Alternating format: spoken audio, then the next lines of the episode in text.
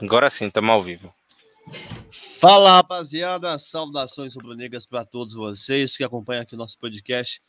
Hoje, pós-jogo aí entre Flamengo e Atlético Paranaense, aí primeiro jogo da semifinal da Copa do Brasil e eu, eu acertei, viu, aí o palpite, viu, Serginho? Falei que seria um empate e acertamos um empate. Tudo aí dentro da sua normalidade. Cara, um baita de um jogo, né, Serginho? A gente começou bem, foi massivo, conseguiu, mas no campo sintético, o Flamengo encontrou algumas dificuldades, principalmente ali para o meio de campo, né, Serginho? Boa noite para você, mais obrigado por mais podcast. Boa noite, bom dia, boa madrugada, é, boa tarde para você que nos acompanha nas nossas plataformas, para você que está ao vivo junto com a gente na Twitch. Nosso muito obrigado. E você pode participar junto com a gente também nos comentários. Boa noite, né? Boa noite, boa tarde, bom dia para quem está nos acompanhando aí, para quem está vendo ao vivo na Twitch. Seja bem-vindo. Para quem está nos ouvindo aí na sua, na sua plataforma de áudio preferida, seja bem-vindo também. Um grande abraço, seja o que você está fazendo. Eu costumo ouvir podcasts malhando, né? Então não sei em que momento você está nos ouvindo, mas seja bem-vindo, flamenguista. O que falar ontem do revoltante empate contra o Atlético Paranaense?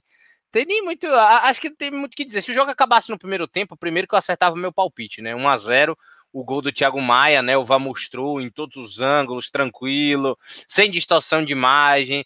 Aí eu falei: hoje meu dia tá tranquilo, não vão poder chamar de Varmengo, não vou poder falar nada. Aí rola o pênalti do Pedro no final do jogo.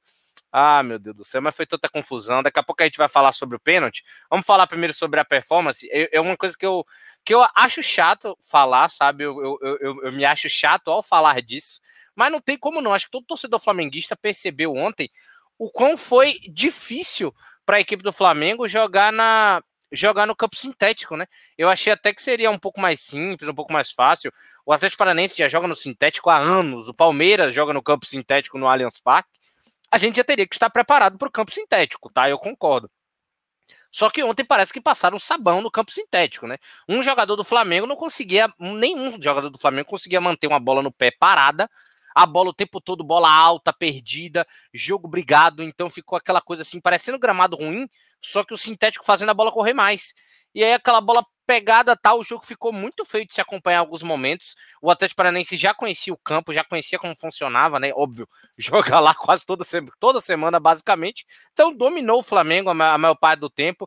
É, o Flamengo enfrentando algumas dificuldades de saída de bola, principalmente o Léo Pereira, e não só por causa dos gols que tomou em cima dele. Saída de bola dele realmente muito fraca ontem. O Atlético pressionou, soube é, tirar proveito das falhas do Flamengo. Não conseguiu converter em chance de gol no primeiro tempo. O Flamengo saiu ganhando de 1 a 0 né, com, com aquele gol do Thiago Maia, mas sofremos muito. No segundo tempo, sofremos mais ainda, né? Muita dificuldade, enfim, mas como eu falei, a gente não pode reclamar do campo sintético, eu tô falando do que eu vi. Senão eu fico me achando muito chato aqui, mas realmente ontem o gramado sintético dificultou muito o jogo para o Flamengo. Mas foi o que aconteceu, empatamos, um 2 a 2 no final, suado, respirado, e aquele recado, né, Diogão? Calma, que o papai chegou. O papai tá aqui, então acalma aí. Beba, pra mim que Kaiser é cerveja, né? Com todo respeito ao Kaiser, é um baita de um jogador, tem uma longa né, carreira aí, brilhante. Mas, cara, você provocar o Flamengo. Eu sempre disse Flamengo e Santos. Não, o Gabigol, coitado. Não precisamos falar o Gabigol, então, oh, gente, aí o próximo adversário do Flamengo aí. Mas digo pra você, provoca o Gabigol, por favor. Né? Tô precisando, porque eu escalei ele como capitão aí no aplicativo. e não tá dando muito certo ultimamente, não, sabe? Mas. Você é sabe né? o que é o pior? É que o Flamengo nunca, quase nunca, não vou dizer nunca, que aí daqui a pouco vai aparecer alguém com um dado histórico aqui, né? Depois nos comentários do podcast na rádio, mas o Flamengo nunca inicia uma provocação. Lá vai o Flamengo lá dizendo que já tá sentindo cheiro. Aí começou o cheirinho. Aí fomos lá, ganhamos a porra toda, né? Passamos muito tempo de cheirinho, mas ganhamos tudo. Aí lá vai torcedor do Palmeiras sacanear o Flamengo. Aí o Flamengo bicampeão do Campeonato Brasileiro sacaneia o Palmeiras, campeão não sei o quê, sacaneia não, é o Palmeiras. Pior, Serginho, quando você zoa os caras, não, não pode isso, é aquilo. Não pode aquilo. Ai, não, não pode falar que tem mundial. Mas você tem, amigo, mostra pra mim que não viu ele. Exatamente. E o Atlético Paranaense elimina o Flamengo lá na época do Jorge Jesus uma, porra, virou uma provocação retada na saída do jogo, tudo mais. Desde então eles não ganharam da gente. E não é um bom negócio. Eu adorei o que fez o Renato Kaiser. Eu adorei o que fez o Renato Kaiser, que eu quero ver o Gabigol assistindo isso na TV da casa dele. Eu quero ver o Gabigol olhando para isso direitinho. Eu tô pensando já no gol da próxima quarta-feira, sabia? Eu fiquei muito ansioso. Quando o Renato Kaiser fez, fez, fez isso, eu fiz. Isso, cutuca, cutuca com vara curta onça, meu amor. Vá. É, cara, ontem a gente tem uma grande dificuldade na saída de bola e cadenciar, né, o meio de campo. Parece que o Flamengo ontem não tinha aquele meio de campo, né, favorável. O Andréas parece que não estava muito. Depois daquela cabeçada que teve ali no meio de campo, ele parece que desligou do, do jogo. Não era o Andréas que a gente gostava de acompanhar. O Gabigol ainda torceu o tornozelo. Pode ser desfalque aí no jogo de sábado, né, às 7 horas da noite, diante do Fluminense, um clássico. E, e clássico, cara, por mais que seja dependente da situação que é, a instituição vem enfrentando, clássico é clássico, não, Serginho.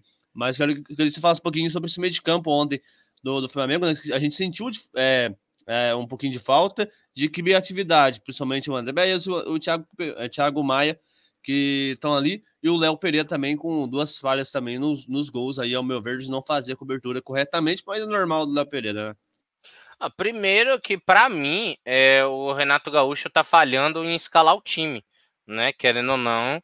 É, o Thiago Maia, eu já falei isso aqui em outro, em outro podcast nosso aqui do Resenha na Gávea.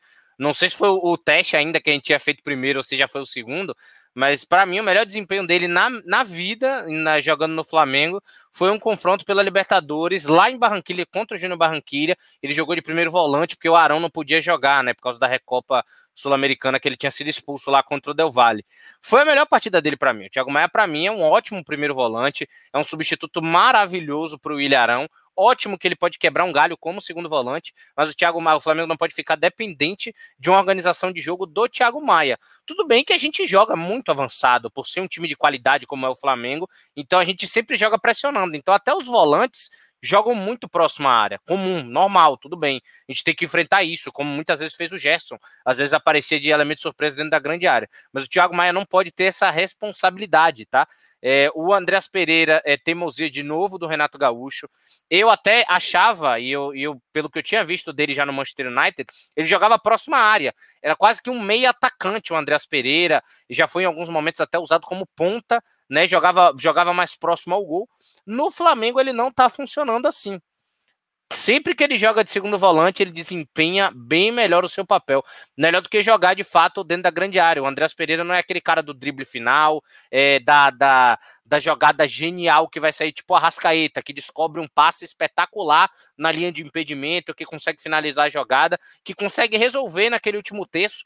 Não é o Andrés Pereira, não tem sido é uma coisa que, que eu achava que ele era, inclusive, fui pego de surpresa. Ele realmente é melhor segundo volante, tenho que reconhecer. O Diogo já tinha falado isso aqui, inclusive, também. Ele é melhor segundo volante, ele não é esse organizador de jogo. E outra que aí fui eu que falei mesmo. O Everton Ribeiro não é criador de jogo, nunca foi organizador de jogo. O Everton Ribeiro, nos seus melhores momentos no Flamengo, ele sempre foi um motorzinho. O cara que levava essa bola do campo de defesa para o campo de ataque. E ele tem, obviamente, por ser o Everton Ribeiro, o fator drible no final do campo, né? Aquela, aquela velocidade, aquela ousadia. Ele sempre faz uma tabela genial com lateral. Ele fazia muito bem isso com Rafinha, faz muito bem hoje com Isla também, bem treinado. O Everton Ribeiro é um jogador muito inteligente e sabe, e sabe se resolver dentro de campo, mas nenhum deles são criadores. E eu acho que passamos pela mesma dificuldade que a gente falou aí sim no podcast passado, no jogo do Cuiabá. É, o Flamengo não tem um meia de criação. A gente não confia no Vitinho tá? E o Renato também não, não é à toa que o Renato coloca ah, ele no banco de reservas. Quem vai, quem vai, vai acreditar no Vitinho, meu amigo? Exatamente, não tem como confiar no Vitinho. Quem é o meia para colocar? O Lázaro. Por que não coloca o Lázaro? Por que o não Diego testa o Lázaro?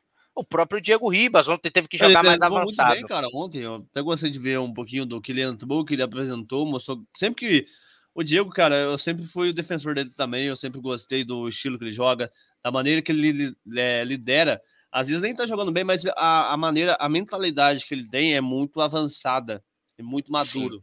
Ele é, é um jogador inteligente dentro de Sim. campo. Não é à toa que ele passou por onde passou e foi campeão onde passou também. Então o Diego Ribas, cara, é um cara que é capitão, um cara que é líder, que né, ajuda a molecada, que colabora muito. É, ele é o tipo o Felipe Luiz. A gente é muito bem servido aí com a, os famosos de de 36 anos do, do Flamengo, né? Como o Diego Alves também. Os caras Sim. são muito inteligentes, então, tipo, isso dá uma, uma diferença hoje. Porque, tipo, o jogo muitas vezes não é só força, não é só é, você ter habilidade, mas sim inteligência. E isso acho que um, é um grande alicerce do Diego nessa parte. Sim, de fato. Ele, ele, ele, tem esse, ele tem esse fator coringa. O Diego, que de origem é um meio ofensivo. Com a idade, ele passou a ter esse, obviamente, né, como todo jogador, ele passa a ter menos explosão, ele passa a ter menos é, é, velocidade de resposta, né? Obviamente que a idade vem chegando. E o Diego hoje consegue sobressair muito bem, principalmente, na minha opinião, como segundo volante, até mesmo como terceiro homem de meio, se aproximando da área. O que para mim ainda pega nesse fator de criação do Flamengo é que o Diego hoje ele já não tem é, que eu acredito, característica para substituir o Arrascaeta, por exemplo.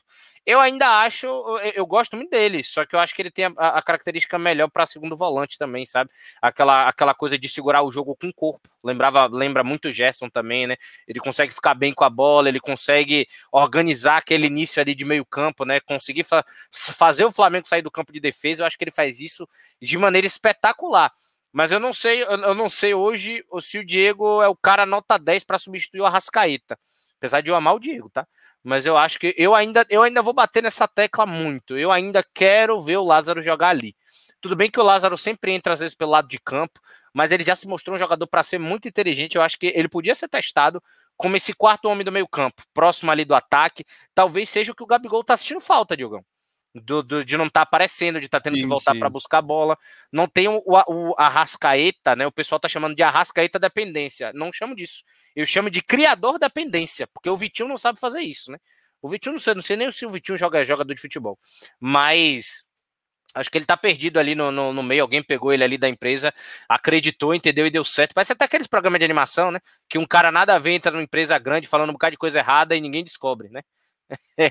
Parece até um desenho caricato, de fato. Eu acho que o Lázaro pode ser esse cara que solucione esse problema de criação do meio-campo do Flamengo, né? E de repente dê mais liberdade para Andréas, dê mais liberdade para o Thiago Maia, dê mais liberdade para Everton Ribeiro, porque aí você tem que distribuir as funções do criador para todo mundo. Porque no criador, ele é obrigado, ele é, ele faz isso, ele é o quarto homem, ele é o cara que chega, ele é o cara que também muitas vezes vai ser o finalizador, ele que completa o trio de ataque. Muitas vezes a gente viu o Flamengo em 2019 chegando no ataque com três pessoas, às vezes até quatro quando o Everton Ribeiro vinha, mas acho que um, dois lances perfeitos para mim são que dizem o que é o ataque do Flamengo e por que não tá funcionando. O primeiro gol do River Plate, jogada de Arrascaeta, Bruno Henrique e Gabigol. E também o gol do Mundial, que foi o gol do Bruno Henrique, num, do Arrascaeta num contra-ataque, que o Bruno Henrique inverte, a Arrascaeta abre é, para o, o Gabigol, e aí cruza no meio da área, passa do Bruno Henrique o Arrascaeta completa, né? É um trio de ataque com um criador no meio. E eu acho que o Lázaro tem total essas funções. Eu acho que é isso que o Flamengo sente falta. E eu acho que também o gramado sintético, não reclamando, chorando, não vai mudar, o gramado sintético vai ser sempre o mesmo, mas ontem estava meio impossível. O jogador do Flamengo estava escorregando muito, dificultou muito. A partida hoje, a partida ontem para o Flamengo ficou um peladão. Então, para mim, interferiu. Agora, cabia o Flamengo ter se preparado melhor. Tá? Mas eu ainda vou nessa, vou bater nessa tecla para mim. O Renato Gaúcho precisa aprender a confiar na base que ele tem também. É, porque ele pregou muito isso quando chegou, né? Ó, valorizar a base e como ele também fez no Grêmio, né? No caso do Ferreirinha, Luan, entre outros jogadores aí que, tipo, vier da base do Grêmio e destacar no time principal, cara. Você falando aí sobre o Lázaro, cara, um, algum, algum dos jogos que eu acompanho da base, você vê que ele é aquele cara que cadencia o meio de campo do Flamengo. Ah, algumas das vezes com o segundo meia, quando vê do o segundo volante, como um terceiro meia, sempre tá movimentado ali pelo meio, uma agilidade, sempre tem, tem ali o, o Vitor Hugo, você tem o, o Peterson também que joga demais, tem o Ian, então a molecada da base, cara, vem representando muito bem, principalmente o Lázaro. O Lázaro hoje eu acho que é o grande destaque hoje da, desse sub-17 do, do Flamengo. E vai é o ator do gol da Copa do Mundo, né? se, né, se Deus quiser, vai ser, vai ser o último gol lá do Brasil e Alemanha. E o Brasil vai marcar o gol com o Lázaro, quem sabe, hein? Vamos gravar esse podcast aqui. Vamos marcar a data dele, hoje é 21 de outubro de 2021 depois falar, ah, é modinha, isso, aquilo, não. Ó, o Lázaro vai fazer um gol de alguma final do Brasil aí.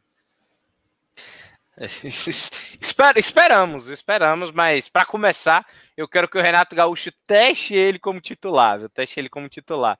E Diogão também para não perder também, destacar o jogo do Michael ontem.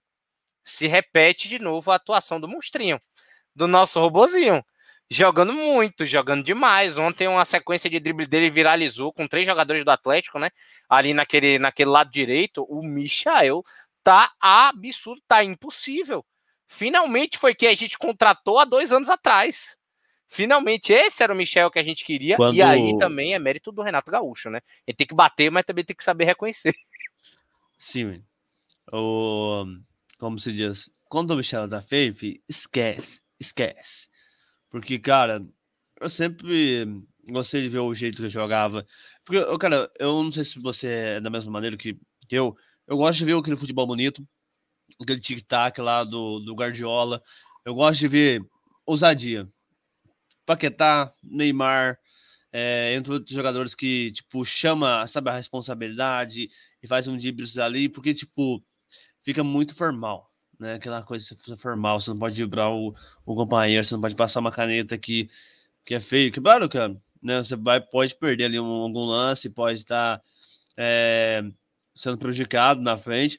Mas, cara, o futebol bonito é, para mim, é assim, sabe? Você, tipo, saber jogar, mas você também saber ter um jogador que é um pouquinho, digamos assim, um pouquinho fora da média e destaca no, com isso, né? Porque eu acho que isso é o futebol arte, né?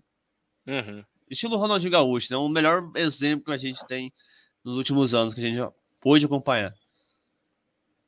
Sim, de fato, de fato, eu gosto muito desse, desse, desse fator surpresa. É, eu, inclusive, ontem rezei muito para ver o Pedro e o Michael em campo.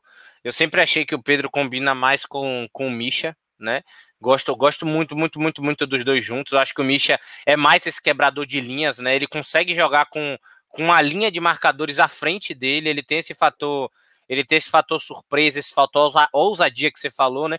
E ele consegue jogar com um atacante de área ali dentro, né? Muitas vezes por ele por ele conseguir completar essas jogadas e ter alguém ali para ou para pegar o rebote do chute dele ou para receber o passe, né? Então eu queria é, ter visto caso... isso. Oh, sorry, perdão, é, não, não, pode falar, pode falar. Foi o caso que aconteceu contra o Cuiabá. Ele sempre estava do lado esquerdo, tentando buscar, mas o Gabigol estava muito afastado. Não tinha ninguém na área. Isso, exatamente. E aí eu acho que é um casamento. Eu acho que é um O Flamengo tem dois casamentos perfeitos no elenco. Bruno Henrique e Gabigol. Bruno Henrique não é esse quebrador de linha. O Bruno Henrique, ele dribla. Ele é bom driblando, mas o Bruno Henrique, ele é veloz, ele é rápido, inteligente. Então ele é aquele cara que precisa do espaço criado para que ele chegue, para que ele ultrapasse, para que ele afunde as linhas, entendeu?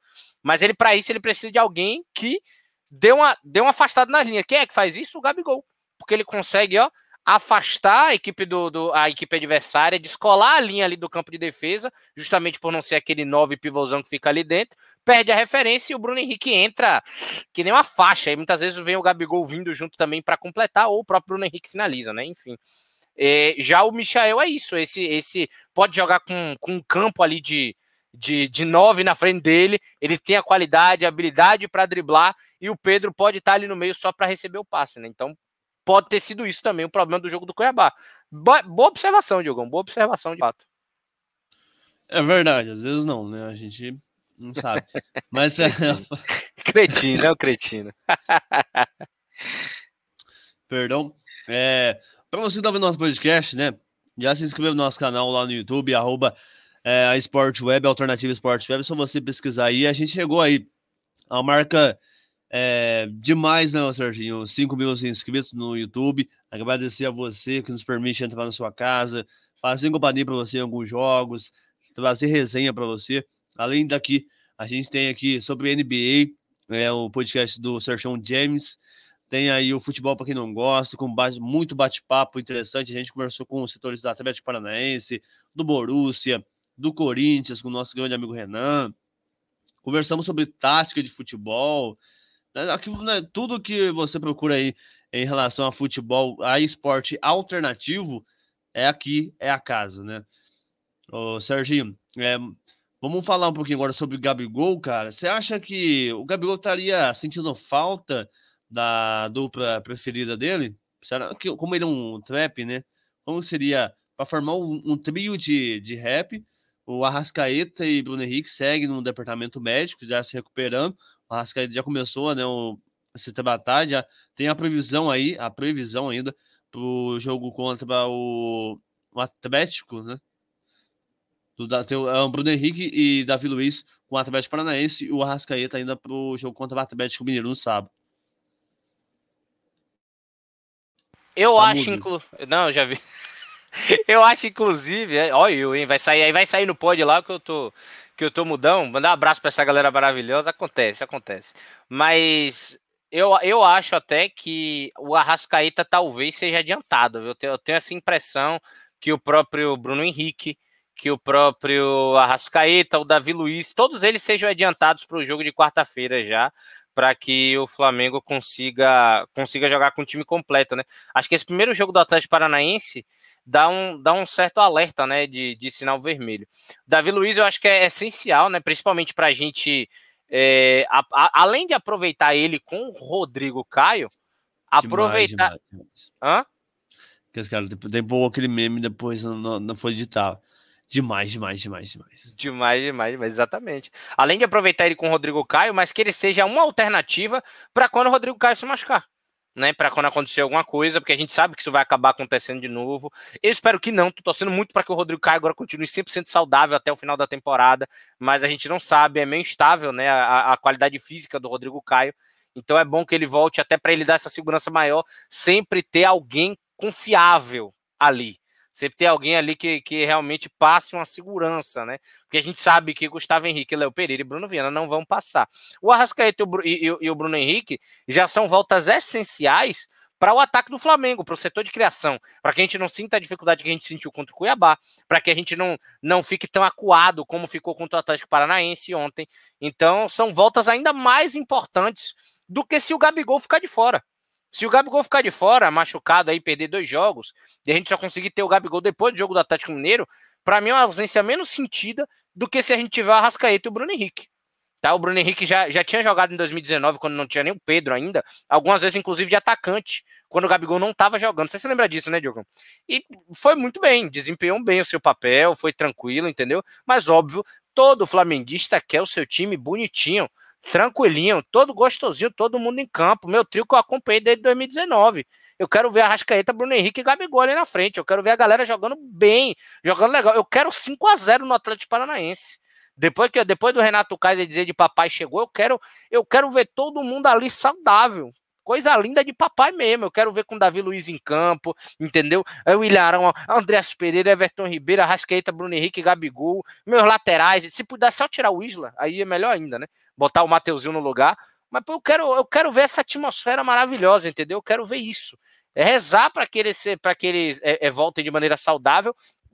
E o mais importante, nação, lembrar que tem que ter calma, tem que ter paciência. Não adianta, porque é uma semifinal de Copa do Brasil, adiantar o Davi Luiz, adiantar o Arrascaeta, adiantar o Bruno Henrique, e essa lesão ser séria, perder dois meses e não jogar nenhuma final do, da, da Libertadores, que está na porta daqui a um mês né, 23 de 27 ou 23 de novembro já do, do, do, mês que vem. Então vamos tranquilo, vamos com todo mundo, vamos direitinho. Flamengo é segundo colocado do Campeonato Brasileiro, dá para brigar ainda pelo título, entendeu? Se ganhar todos os jogos direitinho, ganhar do Atlético Mineiro, ganhar dois jogos que falta, fica um ponto, já volta a brigar, faltando 14, 15 rodadas ainda. Então tá tudo certo tá tudo tranquilo. Entendeu? Uma semifinal de Copa do Brasil que dá para jogar semana que vem. A gente jogou com um time, entre aspas, mesclado, né? Algumas peças ali e tal. A gente conseguiu um empate lá, num jogo extremamente difícil. Aqui no Maracanã já dá para ser melhor, entendeu? Já dá pro Renato Gaúcho ver seus erros, dá pra gente passar. O importante é final da Libertadores. O importante é isso, é, é, essa sequência. Temos aí um, dois meses de jogos muito importantes. A gente precisa ter todo mundo milimetricamente saudável para que o Flamengo possa chegar, obviamente, e conquistar o máximo de títulos e o máximo de vitórias possíveis nessa temporada. Não adianta apressar ninguém e perder aí por muito tempo. Pelo menos é o que eu acho. Cara, concordo com você plenamente, porque, tipo, se corre isso, né, de adiantar ali um Davi Luiz, meu Deus queira que não aconteça isso na vida, mas você machuca o cara ali, você acaba perdendo para pra final, né? E você perdeu um cara de, de importância é, para uma decisão, pô, é mesmo que a gente passe uns perrengues. E muitas vezes, cara, a gente tem que, tipo, querer sim. Eu acho que o time. Acho que é o sonho de todo flamenguista, cara, porque passou tanto perrengue na vida com o Rafael Vaz, com o Wallace, respeito tudo, porque nos ajudou aí na pior fase, colaborou, mas hoje poder olhar e ver Rodrigo Caio e Davi Luiz na zaga, você tem um Felipe Luiz ali, é fenomenal, cara. É, e quando entrou, cumpriu bem sua função, né? A gente viu Sim. lá na semifinal contra o Barcelona de Guayaquil, foi muito bem quando esteve em campo. É, é, no, jogo, né, no jogo também que ele se machucou foi, foi, foi Campeonato Brasileiro, correto? Foi, agora me fugiu qual que é o negócio. Me, me, fugiu, me fugiu o jogo, né, especificamente, mas enfim. Mas é isso, tá ligado? Vai voltando devagarzinho, vai respeitando tudo, com calma, com tranquilidade. O Flamengo tem um time milionário. Não é porque, ah, porque todo mundo tem. Não. Cada peça é milionária ali no time do Flamengo. Então tem que ter calma, tem que ter paciência. Tem elenco para substituir, tem gente para entrar no lugar, entendeu? Não tem um Davi Luiz, beleza, ele é o ápice, é o supra-sumo o, o Gustavo Henrique custou milhões é, de, de, salário, né? Mas ele é um jogador que vale milhões, porque ele veio de graça. O Léo Pereira custou milhões, entendeu? O próprio Bruno Viana era uma tentativa de investimento futuro. Era para esse cara estarem dando resposta. Não estão, beleza. Mas era, é, o Flamengo, para cada posição, ele tem gente para suprir. Eu acho que ele só não tem substituto hoje, infelizmente ainda não, para o Gabigol. Que até, até pro Bruno Henrique, eu acho que o Kennedy futuramente pode ser substituto quando pegar ritmo. O Arrascaeta, eu já, eu já bato na tecla do Lázaro, entendeu? Eu acho que o Flamengo hoje só não tem o substituto assim, tá o cara que faz isso, o Gabigol. Eu acho que é só o cara, o cara. O Flamengo não tem esse atacante fora de área que tenha que tenha a, a, mesma, a mesma consciência tática do Gabigol, entendeu? Até porque o Pedro é centroavante de área mesmo, como a gente tava falando. E o Vitor Gabriel também. Sim, sim, cara, concordo plenamente com, contigo. Cara, porque, tipo, as pessoas falam, ah, o jogador da, é, tá velho já da, da, da Europa. já, deu, já deu um de Vasco e começou a cair o microfone. Beleza. É, não, mas já tá passando a época. Cara, Davi Luiz veio com alguns meses, acho que foi quatro cinco, quatro meses, acho que eu tô errado, que ele fez o último jogo pelo Arsenal o cara simplesmente jogou o fino da bola, cara. É uma coisa absurda e boa pra gente, então a gente deve aproveitar. Você falou o cara da, da torcida, né? A torcida que é muito imediato, que é as coisas para ontem, né? Até hoje eu cheguei graça. Flamengo perdendo de 2 a 1 um, torcida fervendo aqui no, no, grupo dos meus amigos.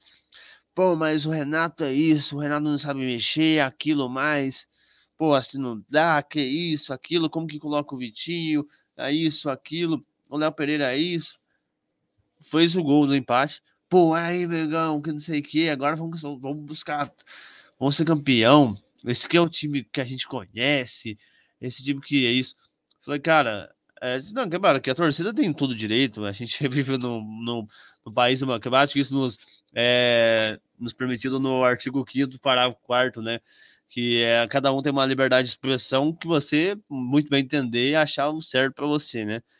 Mas, cara, é, é sensacional a torcida. Serginho, agora falando sobre a polêmica do, do VAR, né? A gente teve um pênalti não marcado.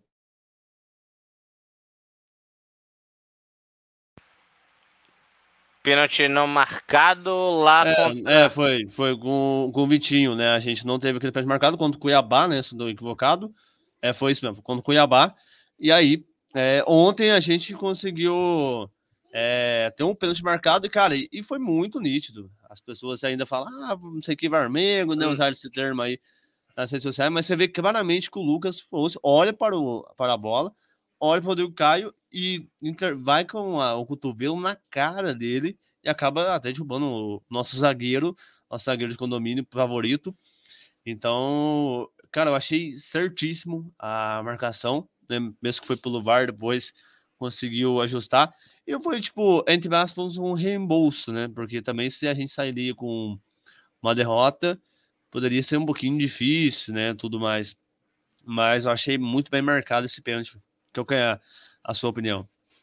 É, e para começar logo a discussão, eu vi jogador do Atlético Paranaense, jogador não, torcedor do Atlético Paranaense no Twitter, avisando. Eu, eu sei que esse podcast não vai cair na mão do torcedor do Atlético Paranaense, mas eu vi torcedor do Atlético Paranaense no Twitter comentando de um lance que o Rodrigo Caio pula e o Renato Kaiser não pula, ele fica meio, meio naquela de vai ou não vai, o Rodrigo Caio vai por cima dele e cabeceia a bola.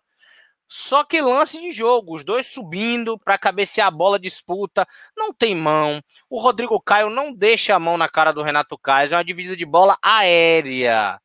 Não adianta o torcedor do Atlético Paranaense usar isso para dizer que foi a mesma coisa. Não foi. Não adianta, não foi. Foi uma dívida de bola. O Kaiser de costa, o Rodrigo cai de frente, os dois disputando bola de cabeça. Ninguém bate a cara na mão de ninguém. Não sei se vocês perceberam. Então, realmente, não tem, não tem. Todo torcedor flamenguista, se vier torcedor do Atlético Paranaense falar com você, manda aí para aquele, aquele lugar mesmo. Pode tranquilo dizer que tá aí é, é fake news. É fake news, é, é, realmente é chororô, é coisa de. É, é, lance de torcedor em estádio, sabe? Que o cara cai no chão, você finge que alguém jogou uma garrafa lá de longe foi falta, entendeu? Coisa, coisa de gente teté. E, e voltando, né? O pênalti do Vitinho lá contra o Cuiabá, né? Que o lance foi bem parecido com o que aconteceu ontem foi, é, foi polêmico, né? De fato, na minha opinião, e o Sérgio Maurício Mendes da Silva Pinta, a gente já falou já na, na, na, no podcast passado, foi pênalti. Eu acho que foi pênalti em cima do Vitinho, porque o jogador deixa o braço, e aquilo para mim não é movimento natural. Então, para mim, pega, foi falta e tudo mais. Só que Vitinho e Lucas Ramon pulam ao mesmo tempo, os dois em encontro da bola e rola o choque. Só que aí rola a mão do Ramon. Só que aí, beleza, os dois indo no mesmo espaço, tal, não sei o que lá, você pode até dizer que é interpretativo. Eu vou continuar achando que é pênalti, mas ó, esse H eu até engulo. Para mim, o que eu fiquei mais chateado foi o impedimento, que para mim não existiu, tá?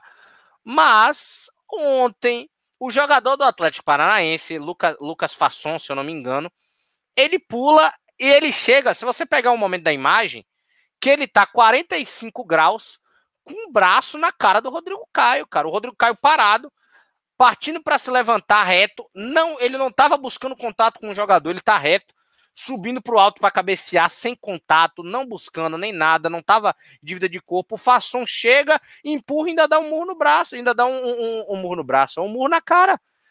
Mete um braceta assim, uma mãozona, faz o pênalti claro, pênalti claro. Oh, meu Deus, quem disser que esse pênalti é Varmengo, pelo amor de Deus, diga, diga para mim que eu sei que você vai ficar na sua cara, que ou você é torcedor do Atlético Paranaense, ou você odeia o Flamengo. E aí eu já sei que eu não posso ter uma conversa sincera com você, porque foi um pênalti, foi um pênalti tão claro, gente, foi tão, foi tão, foi tão visível. Quando você vê o lance, você não consegue, você olha o lance e fala assim, meu Deus.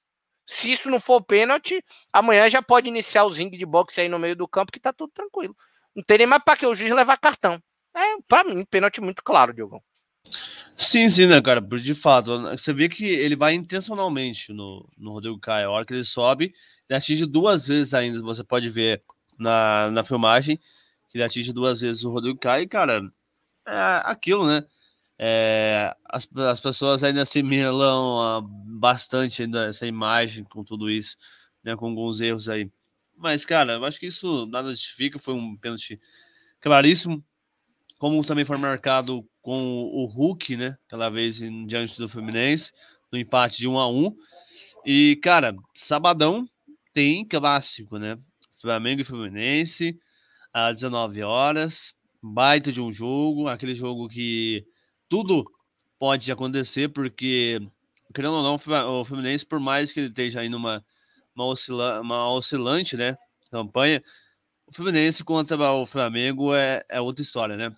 Mas eu acho que dá para a gente aí é, ter uma boa vantagem da gente buscar aí. Porque agora os caras também perdeu. O Fluminense, cara, eu acompanhei o jogo contra o Bahia, venceu por 2 a 0 mas absolutamente no segundo tempo só deu Bahia. O Bahia não conseguiu matar o jogo por conta de que Lucas Mugni e Rodriguinho não conseguiram com o Robson. Então, eu, eu, vejo que o Fluminense às vezes oscila bastante, joga mal, mas consegue resultado importante né? diante do Red Bull Bragantino. Vem aí agora contra nós. Vai ser um baita jogo. Acho que eu vou passar um 2x0 para nós, Serginho. É, se a gente quer brigar por título, eu também vou apostar na vitória, né? Acho que vai ser de repente também. Eu, eu vou botar, ser modesto também. Eu vou colocar 2x0, eu vou com você. Só daí eu vou Eu vou, eu vou imitar o redator também. Eu vou de, eu vou de 2 a 0 também. Até porque o Flamengo precisa vencer. É clássico, talvez. Eu já tinha falado aqui que talvez seja um jogo mais difícil até do que contra o Atlético Mineiro. Né, o Fluminense sempre é muito enjoado de se enfrentar. O Fluminense é, é, é, é, o, é o jogo do Cuiabá piorado. É, é, muito isso. Se defende muito bem quando joga contra o Flamengo Sim. e tem um contra-ataque muito enjoado também, muito mortal, porque ele, ele, já se conhece, a gente se enfrenta todo dia, basicamente. Então o Fluminense é, sabe jogar contra o Flamengo. Turno, né? No primeiro turno, o jogo foi truncado o jogo inteiro. E no, praticamente nos últimos lances lá, o cara encontrou no meio da área, o cara sozinho e só empurrou pra rede. Exato, exato. Exatamente, perfeito, perfeito. É Flamengo e Fluminense, é isso. Então vai ser um jogo muito difícil, um jogo muito pegado, um jogo enjoado, com a retranca, com a retranca tricolor ali, o ônibus tricolor, né? Parafraseando o Mourinho, um ônibus tricolor ali na frente da zaga, tem que tomar cuidado com o contra-ataque, então vai ser um jogo é, é, é de, de paciência, de fato vai ser um jogo de paciência. É, e espero que o Renato Gaúcho aprenda alguma lição, né? Que se ele não quiser, pelo menos se ele não quiser começar com o Vitinho, coloca o Lázaro. Tem que deixar algum criador de jogo. O Flamengo tem que ter um fator criatividade ali naquele meio, cara. Tem que fazer essa bola chegar de alguma maneira. Senão, vai ser um sufoco ainda pior contra essa equipe do Fluminense. Eu não gosto dessa tática que tá jogando o Renato Gaúcho que é similar ao Uruguai, né? Um 4-3-3, aquele, aquele Uruguai de 2010, que ele coloca três volantes ali, né? Que é o Maiarão, o Andreas Pereira. Aí o Everton Ribeiro é meio que como um ponta, mas que joga de, de meio campo ali na hora de defender. Aí tem o Michel espetado e um atacante, né? Que às vezes é o Gabigol, às vezes é, é o Pedro, né? Coloca um, um, meio ali, coloca um. Pode, nem que, você, nem que você assuma a responsabilidade de começar com o Vitinho. Vai que é o dia do Vitinho no ano. Então, realmente eu, eu, eu creio que esse jogo contra o Fluminense vai ser um jogo de paciência, enjoado. E, e o meu palpite é minha esperança, né? 2 a 0 É, é verdade, às vezes não, né? Como se diz, bom e velho ditado. Cara, é, tendo em vista, né, que na próxima quarta-feira a gente joga o segundo jogo, né, da decisão da semifinal. Um resultado importante, que a gente, tipo, precisa buscar uma classificação para uma final, porque o faturamento vai ser bom, né? Falando agora no âmbito financeiro, isso vai colaborar muito com o pagamento de conta, até mesmo com a compra dos jogadores, é, dos jogadores futuros, né? E, cara, você acha que o Renato pode poupar nesse jogo alguns jogadores? Que a gente já não conta com o Gabigol, né? No, é, Bruno Henrique, Rascaeta também seguem fora aí alguns jogos. E será que é, eu não sei, cara, mas me vê aí muito a lei do ex, porque é a única lei que não falha, né? Kennedy, ali o Pedro. Tomara, tomara que o Kennedy faça seu gol, tomara que o Pedro faça seu gol. De repente é o 2x0 que a gente tava pensando, né? é, o, é o gol de cada ex, né? De é repente é, o Pedro e o Kennedy fazem o gol, faz o 2x0, tá tudo certo. Bancada 100% e a gente com vitória para cima do Fluminense. Mas aí é isso. É, tomara, eu, eu também tô, tô, nessa esperança de lei do ex, mas eu quero, eu, eu, tô ansioso até aproveitar que você falou do Kennedy, eu tô ansioso para ver o Kennedy 100%, cara. Eu tô sentindo que o Flamengo precisa dele só que é, e, tá, e tá chamando essa resposta dele, só que ele ainda não tá bem para dar essa resposta. Então eu tô aquela assim, bora Kennedy, eu tô ali, eu tô ali torcendo, sabe? Que nem aquele filme do Fusca, Herb, meu Fusca turbinado. Eu tô ali torcendo para bora, bora, bora, bora, bora Kennedy, bora Kennedy. Eu tô ali do lado de fora ansioso, sabe? O Flamengo precisa de você, cara, eu acredito, eu confio que eu tô doido para que o Kennedy dê essa resposta, que aí vira alguém ali para dar para dar esse apoio junto com o Michael. E, enfim, né? Enfim, né? Torcendo pela recuperação do Kennedy, tomara que ele faça outro gol, né? Para ir dando confiança pro menino, para ir voltando devagarinho e ser o que, que a gente estava esperando, né? Porque o Kennedy ainda parece muito perdido. O cara parece que o Kennedy ficou um ano sem jogar bola. É muito esquisito mesmo, é muito esquisito. Não sei se ele teve é, alguma lesão muito séria. Bola e um ano sem dar entrevista coletiva, né? é verdade. Ele dando entrevista é maravilhoso. Jesus. Amor. É, é, peraí. É, repete o nome, por Ele é o Flamengo, o maior clube da Europa. A entrevista de apresentação dele é maravilhosa. O Kennedy, é. parece que tem uma, tem uma associação forte ali com a, com a grama verde. Do esporte, não tem? Uma, uma mentalidade paralela? É, é, por aí, bem por aí, bem por aí, bem por aí. Amigos do Kevin Durant, vamos assim dizer. é, e, cara, ali quando, foi quando o Juventude, né, ganhou pelo lado direito, substituindo ali o Everton Ribeiro.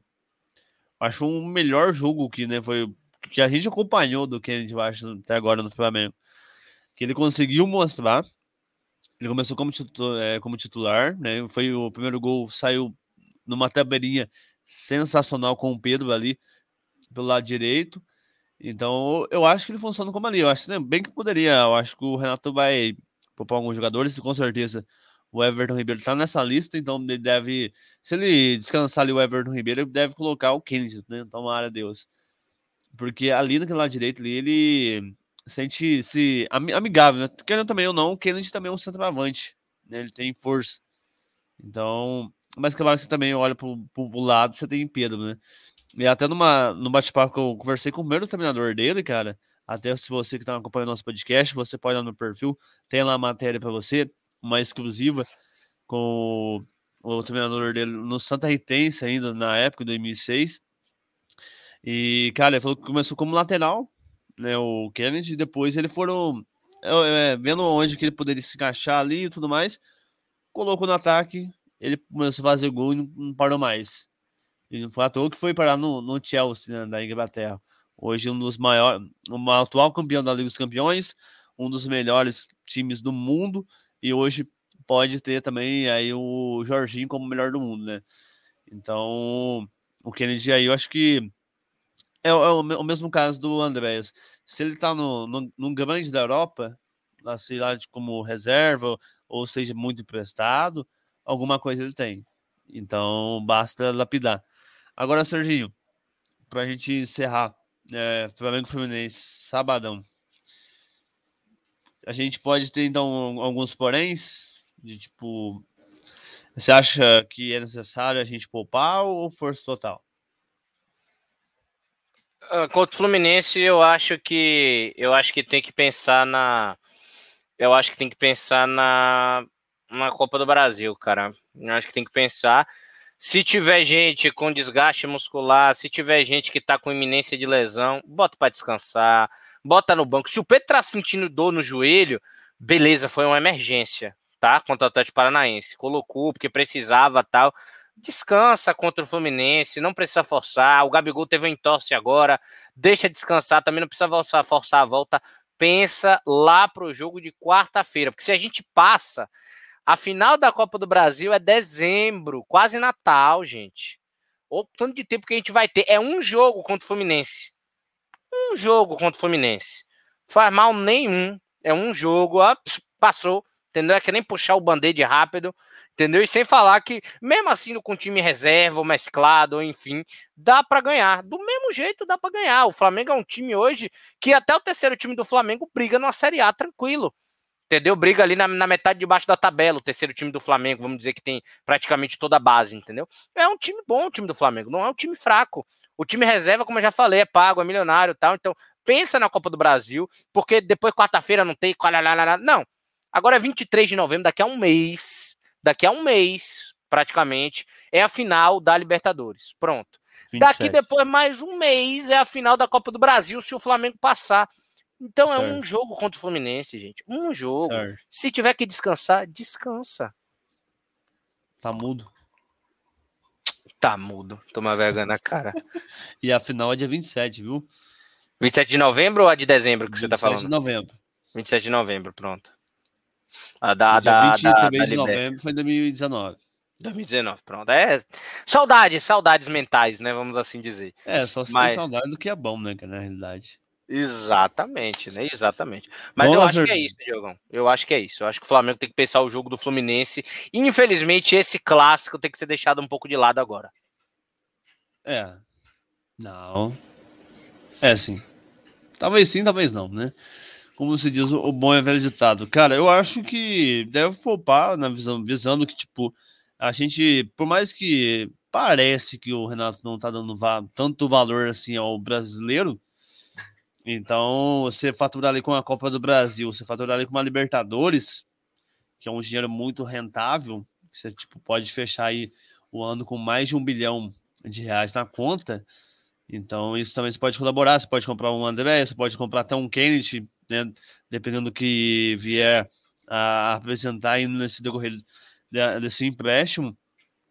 E, cara, vamos lá com a nossa história hoje. O que, que aconteceu, Serginho, no dia 21 de outubro, por aí, nas histórias lindas, encantáveis do Mengão Mavadão?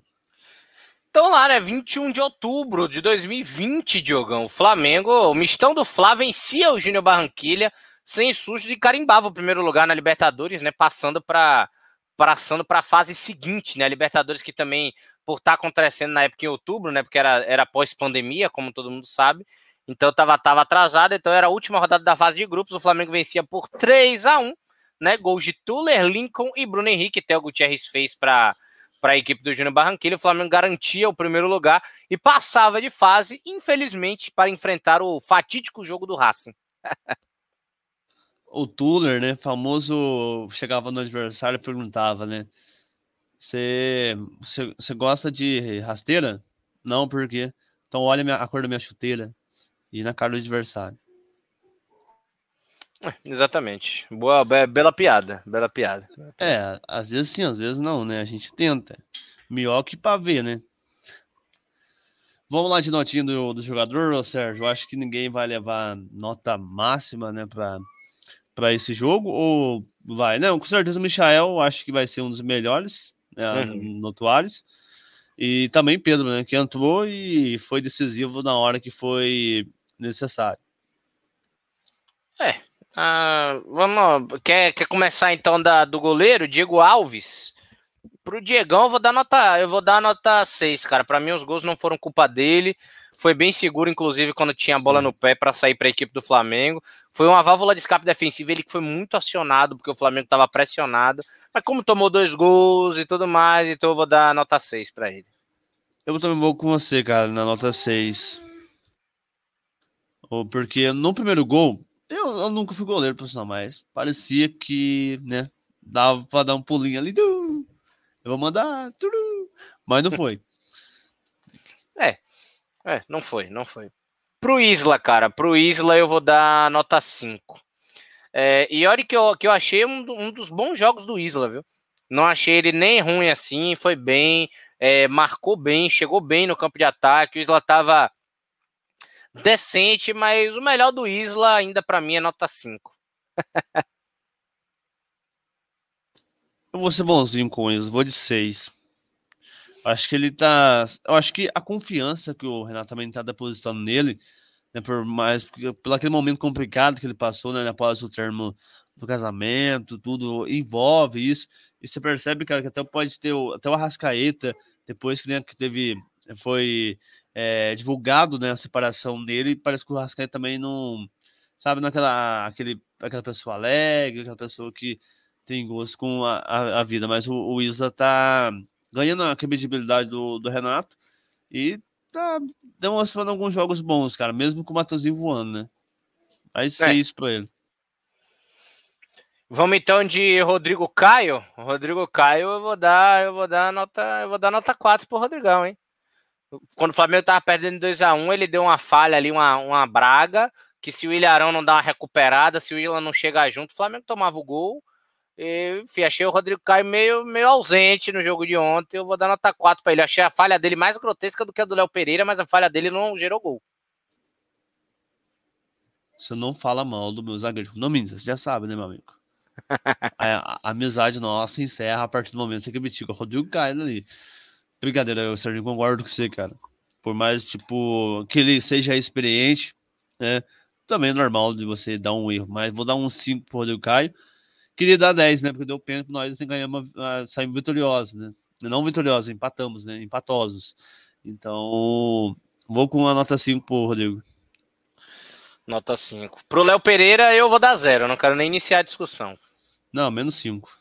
É, zero a gente passa é a necessidade, é o pior jogador do jogo para mim, inclusive o Flamengo já podia ter dispensado ele após o jogo. É, lateral esquerdo, nosso querido Filipão Luiz, Diogão. Eu vou dar, eu vou dar nota 6 para ele. Raramente o Felipe Luiz tem erros, né? E ele consegue se virar bem ali pelo lado esquerdo. Felipe, Felipe Luiz é Felipe Luiz, né? meu irmão, né? De feição, assim, pelo nariz, assim, tudo mais. É, vou, vou com 6,5 para ele, porque ele é. Aquele cara ali devia jogar de terno, não de camiseta. É, de fato. Na volância ali, o Ilharão. Pro Ilharão, eu vou dar nota, vou dar nota 7. O Ilharão teve que. O Ilharão teve que recuperar muita bobagem dos outros, viu? O Ilharão realmente. Ontem ele não carregou o piano, ele carregou a arena da Baixada inteira, meu amigo. O negócio tava complicado para ele. O Ilharão. Ei, Ilharão. Bom demais. Gente boa. É, vou dar. Vou com, vou com você, cara, 7 para ele também, porque, tipo, alguns jogos você já vem é, vendo que ele vem sendo, mesmo que ele não, acho que parece que ele sente falta da zaga, né? Costumou tanto ali com o outro cara ali, a gente não vai gostar de citar o nome dele aqui no podcast no decorrer, né? Porque depois xingou nós lá. É, mas o Ilharão, cara, tá um. É sempre, desde o Jorge Jesus, né? Foi chegada com ele, ele conseguiu ganhar credibilidade, conseguiu é, ser um, um substituível ali no, como primeiro volante hoje, né? Então a gente já não vê hoje o Flamengo sem o Ilharão. Você perde é, marcação, você perde ali jogadas pelo meio. Mesmo que ele venha fazer umas burradas aí no meio do caminho, meio do trajeto, algumas expulsão bobas e tudo mais, mas ontem ele foi uma peça fundamental ontem também para o Flamengo. Uns 7,5 para ele. Perfeito, perfeito. É, segundo volante ali, nosso querido Thiago Maia, Diogão. Por causa do gol, também vou dar 7 para ele, mas não tenho sido muito fã das atuações do Thiago Maia, não. 5 pro Thiago Maia. É, bem incisivo, inclusive, viu? Andréas, Andréas Phelps, ou Michael Pereira, como você preferir. o nosso querido cabeça de natação aí, né, que jogou com Jogou com o jogo todo de toca, basicamente. Quanto é que você dá pro Andréas Pereira? O Andréas Pereira eu vou dar seisinho pra ele, viu? O Andréas Pereira, cara. Ah, vou de 5 ele também, cara. Esperava mais. Esperava mais. É. Então, é, vamos lá. É, nosso querido ali pelo, pelo meio, Everton Ribeiro. Dois. Vou dar dois pro Everton Ribeiro. Jogou mal demais, horroroso na partida de ontem. Para não ser tão crucial com o meu miteiro, vou de 4. pontos. vai, vai, vai de 4, né? Oh. Brincadeiras à parte, Michael. o Mi, eu, Micha, eu vou dar nota 9. O Micha, eu vou dar nota 9 para ele. Oh, o Michael, cara. Vou de 9 velho. Caramba, viu? Essa é a vida, né? Essas pessoas mente poderosas. 9,5 pro Misha. O Misha tá jogando demais. Não, Ele jogou tá muito. esquece. Jogou muito, jogou muito. Gabigol? Dói o coração, dói a alma. Mais 6. 6. Eu vou dar nota, eu vou dar nota 4 pro Gabi foi bem taticamente e tal, mas muito aquém do que é o Gabigol. Decepcionado de verdade. É, e pro Renatão, nosso Renatão, Renatão, Renatão bonitão, renatizado. Pro Renato eu vou dar nota 5, viu? Vou dar 3,5 para ele. 3,5 então pro, pro nosso querido Renato Gaúcho. Caso queira acrescentar, quer dar nota pro Pedro também? Pedro, vai, todo mundo vai dar 10, né? Só porque fez ah, gol de Pedro pênalti. é 7. Eu vou dar 7 também. Vou dar 7 pro Pedro. Pra mim, o melhor jogador da partida, de fato, foi o, foi o Michagol. E o Diego Ribas, cara. Eu vou dar. Pra ele, eu vou dar nota 7 também, viu? Eu dou a, a, a camiseta dele. 10! Ah, esses foram, esses foram os votos também. Acho que a gente, Vitinho, pode dar zero já, tranquilo, não precisa nem votar. Não, só pegar a camiseta dele e substituir por pelo mesmo número. Aí já dá a nota dele. Multiplicar pelo número lá. Multiplicar pelo zero. Perfeito, perfeito. Eu também concordo com você. 11 vezes 0 dá zero é a nota que eu tenho pelo Vitinho. É, porque eu, eu, eu falei multiplica, né? É por isso que eu, eu, eu repeti umas 10 vezes na aula de matemática, né? Tá explicado agora. É, perfeito. Perfeito, perfeito, perfeito, perfeito. É, para completar, então, é, acho que foi, foram todos os jogadores, notinhas dadas, então, Diogão. Então, fechamos. Fechamos mais o nosso hashtag segundo podcast aqui da Resenha da Gávea. Momento de pedir para você, gentilmente, seguir a gente aí nas redes sociais, arroba aesportweb, arroba resenha da Gávea 21 no Instagram, para você acompanhar, para você ficar antenado aí nas nossas transmissões e também no dia a dia da equipe mais amada do Brasil, viu? O Flamengo, o Mavaldão. É, o Serginho, obrigado por mais um pod. Voltamos aí na segunda-feira com mais um podcast sobre esse jogo, esse clássico aí, fla no sábado, às 19 horas. E o Flamengo volta a, a campo, né? Que é que a gente também vai debater aí na segunda-feira sobre esse jogo decisivo aí no Maracanã, na quarta-feira, às 9h30, diante do Atlético Paranaense, né? No segundo jogo. E bora que bora. Saudações rubro-negras para você. Tamo junto. Tamo junto, tamo junto, tamo junto, Diogão, tamo junto a galera que nos acompanha. Então, domingo estaremos de volta, né, para gravar o podcast de novo, domingo ou segunda, já para falar e dar a prévia aí sobre esse jogo de volta da Copa do Brasil. Já vamos ter o resultado aí. Espero que vitória. Não esqueça de se inscrever lá no YouTube da Alternativa, seguir a gente também no Spotify, Deezer, enfim, onde você estiver nos ouvindo aí, qual reprodutor de áudio, mídia digital, e vem com a gente. É, se você estiver também no 4, é, no 4 Squared também aí, pode ficar à vontade. Essa é a vida, né? Você não pode parar. E a gente também não vai parar, porque o Flamengo todo dia é dia de viver essa emoção que é ser rubro-negro. Não, Serginho, muito obrigado. E muito obrigado para você que acompanhou o nosso podcast. A gente volta na segunda-feira, então já ativa o sininho da notificação aí do onde você está nos ouvindo na sua plataforma preferida de áudio. E um forte abraço e saudações rubro-negras.